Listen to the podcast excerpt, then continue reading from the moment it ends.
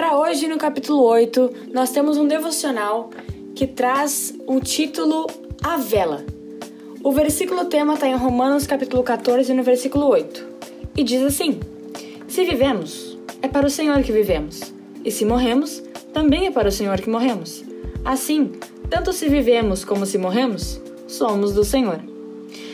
Muitas pessoas agem como se a vida na Terra fosse para sempre, como se a morte alcançasse somente os outros. Nós consideramos positivo viver intensamente, certo? Porém, com prudência, claramente, entendendo que esse período na Terra é um estágio para a eternidade.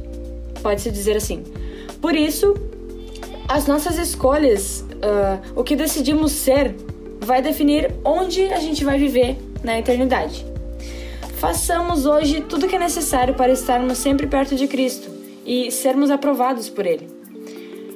Permaneça no Espírito Santo conosco, porque a gente não sabe até quando estaremos aqui. A Bíblia diz que somos estrangeiros nesse mundo. E um estrangeiro, ele é autorizado a andar somente por um período de tempo fora do seu local de origem. Nós somos cidadãos que não pertencem a esse mundo.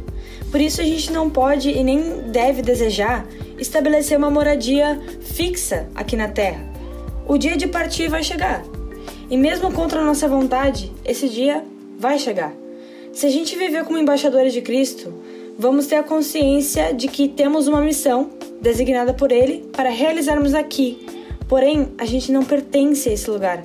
Assim, o nosso viver será para Jesus e o nosso morrer também. Somos como uma vela.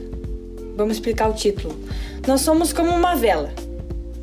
Quem nos acende é Deus, e somente Ele decide quando é hora de soprar, e pelo seu sopro deixamos de ser. Que na dependência do Pai a gente consiga viver intensamente, para Ele e por Ele, até o dia que Ele quiser. A missão de hoje é o agir. Então, viva intensamente cada hora, sabendo que de tudo que fizer, tu vai prestar conta. Da maneira que tu conseguir, ora comigo agora. Querido Deus, me ensina a valorizar cada dia e não agir levianamente. Existe uma eternidade e o que fizer hoje refletirá diretamente nela. Em nome de Jesus, amém.